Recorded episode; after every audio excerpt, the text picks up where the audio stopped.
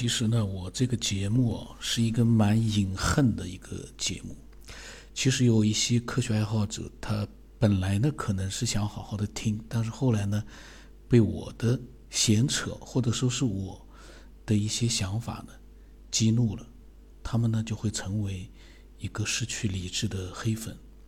这种情况其实出现的比较多，原因呢是什么呢？因为我这个人的风格就这样，我会激发一些人的一些，呃，内心的一些东西。但是这个激发呢，对于心情心态比较平和的、比较理性的来说呢，嗯，他们喜欢我这种闲扯的内容和风格，因为我是讲道理的一个人，而且我正常情况下都是很尊重听众的，但是呢。有些科学爱好者哦，他们是比较极端的，思维比较极端的，他们就非常痛恨，呃，一些类似于我这样的模棱两可的这样的一些内容。他们认为我是会认为我是反科学，其实他们没有听太多的内容，听了太多内容会发现，呃，其实我对科学是非常的崇尚的，但是我严格的区分科学和真正的科学和。模棱两可的那种猜测，科学猜测，呃，就像有很多东西，科学家还没有答案，那么我们有的时候就要理性的面对一些东西，呃，不能因为某一个人他可能是科学家，他提出了一个猜测，你就把它当成是真理，那就出现问题了。呃，不知道有没有人听懂我的意思啊？因为我看呢，有的我这个节目呢，会让很多人，呃，科学爱好者会讨厌，不了解的啊，他会打分打得非常低。所以我是一个极端的节目，要么就是十分，要么就是一分，中间态很少。但是呢，正常人一般像我这样的人不还会去做什么打分这样的事情的，所以一一一一定是就是说很火了，他会去打个分。一般来说，这种打一分的，嗯，动动脑子就可以明白。说句实话，愤怒了，一般不会打一分。打一分就说明我这个说句实话就是等于说，嗯，没有任何价值了。但是我不那么认为，那么多的听众，呃，发来了他们的分享，他们的分享是有很大的一个价值的。所以打一分的人，这些科学爱好者，带引号的啊，说句实话，都不是真正的理性的人。为什么我这么说呢？我就看见有个人打一分，写了很多的东西，说这个节目是反制的。嗯，那么他呢，就是说呢，嗯，怎么讲呢？他从他的角度，他认为这些内容里面很多东西是不符合他科学爱好者的一个呃固有的一个思维。他认为这里面的东西都是反科学的。那么他写了一大段，我觉得呢有必要可以把它录一下。本来这一期呢我是要录余文昭分享的内容，但是呢我突然开头。突然想到了这个关于这个节目的一些，呃，给人的感觉的这样的一个问题啊。那么既然谈到了的话，就我把这个人啊，嗯，给我打打分，他留了很多的那个自己的一个想法。最可笑的是最后一句话，我对他有印象是因为最后一句话。我们先听听他怎么讲的。他说：“反智主义，广义上来说。”它是在基于清晰立场和不同思维的基础上，不同阶层或者人群中产生的分歧或者矛盾的产物。它是对矛盾、对分歧的总结，对大众的思想做出的思考。狭义上来讲，在有知识理论、有权威界定的基础上，反智主义既是背逆主真理、违背正义，是错误的，是要受到谴责的，是需要权威来正确引导的。所以，这其实并不是科学边缘，更像是智商边缘。你肯定要问：权威就一定正确吗？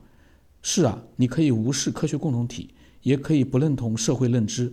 但是，如果你依然用科学来做标题，那将更像是一个打脸的反讽。怎么说呢？很明显，他没有听太多的节目的内容，他就下结论了，然后呢，打了个一分两分。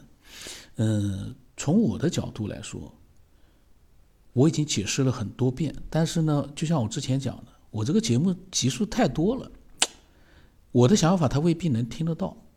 但是真正理性的人，他会多听一些节目，了解的稍微透彻一点之后再去下结论。另外一个，在这个世界上不同的观点很多，不是说你说觉得科学就是科学，什么科学共同体，非要你非要了解了科学共同体里面所有的东西，你才能去谈论一些未知的东西吗？既然是未知的，就说明科学都没找到答案。为什么我们每个人都不能有自己的一个思维呢？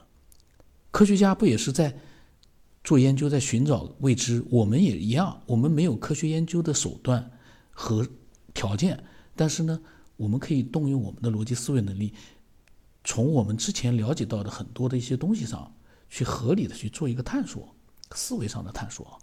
科学和我们的探索是两码事，我们只是一个自我的一个呃思维的一个。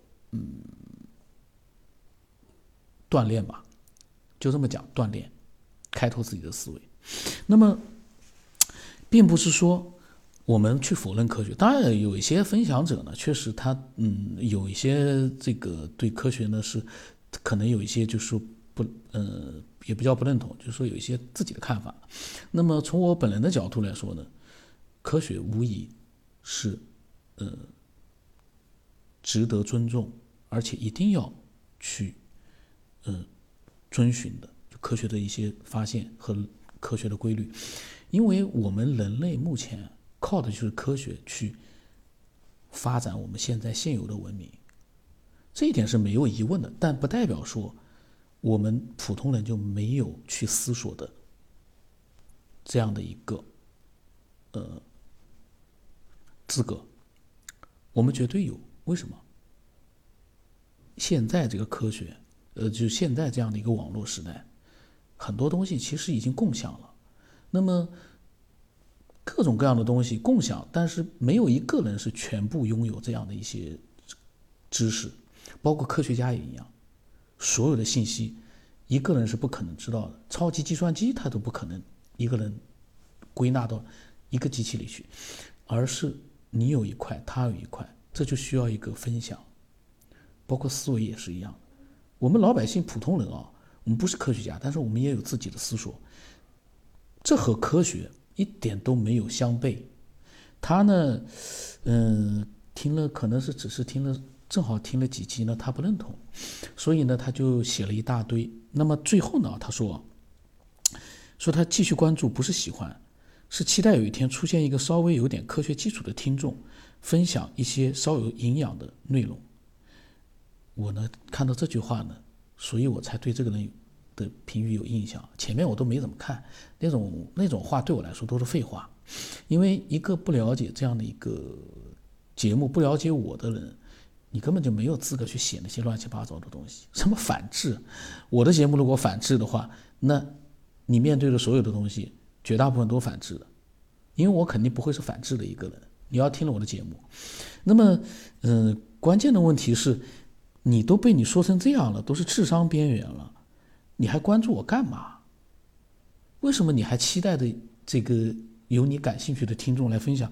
难道前面一千多期就没有一个人进入你的眼睛的吗？话说回来了，你写了这么多对这个节目的一个认知是智商边缘，那么你为什么自己就没有什么可以分享给我们的有智商的东西呢？你评价起来，你倒是津津乐道的啊！这是一个智商边缘，无视科学共同体。我说句实话，我是不能骂粗话。我真的要骂粗话的话，我真的对这种人哦，我是想说几句粗话的。你从什么地方看得出我这个节目是无视科学共同体？我不懂科学，但是我绝对没有任何时候都没有无视科学共同体。有很多科学爱好者有个到了一个什么样的一个地步啊？走火入魔的地步。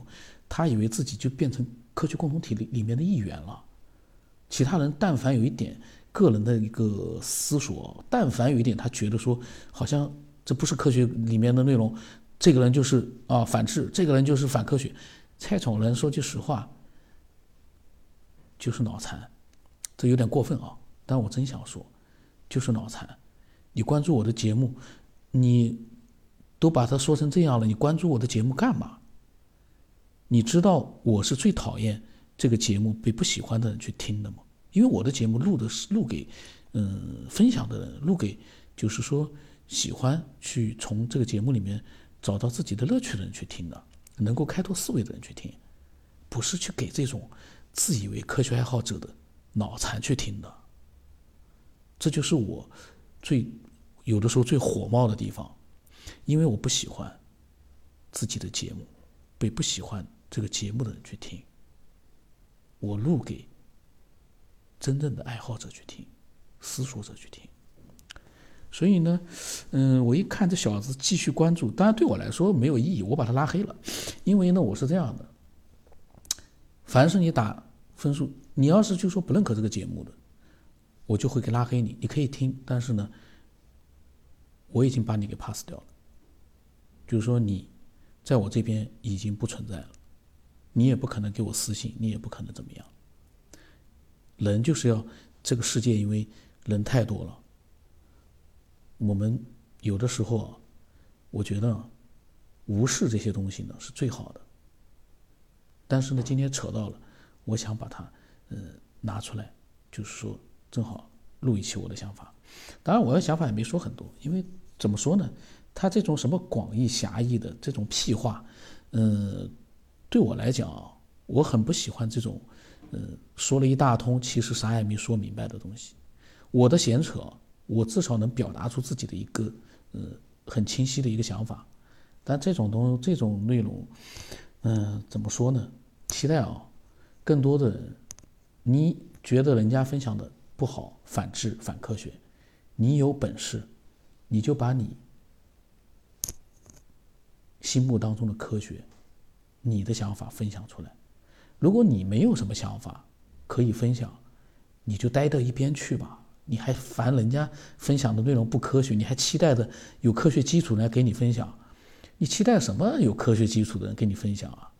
你自己啥都没有，你对人家嗤之以鼻，说人家都是智商边缘，你自己啥都没有什么分享的，你有什么资格去说人家呢？这种，哎呀，我有的时候啊，还分享一些稍有营养的内容，他的用词啊，他就不敢，就是说。嗯，就是生怕让我觉得说好像是在说一些好话，稍有营养的，然后呢，稍有科学基础的。你自己那么有科学基础的话，你怎么不分享呢？还稍有，这种人挺可怕的。但是对我来说呢，嗯，我的节目就像我之前说的，我的闲扯就是专门用来刺激这些人的。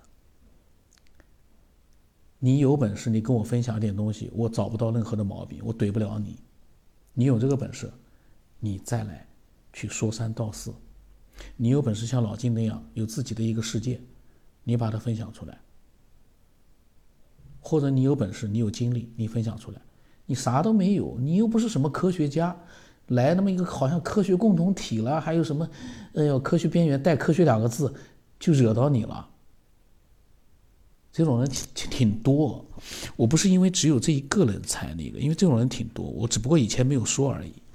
嗯，包括那个网络流氓也是的，他也是自以为科学爱好者，但是呢，事后所有的表现，那种不堪入目的留言，到现在为止他还在给我留言，已经表达出了一个自称自以为是科学爱好者的他的丑态百出，恶心啊，真的是太恶心了。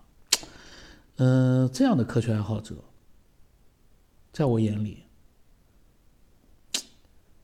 我为不能说粗话，就那样吧。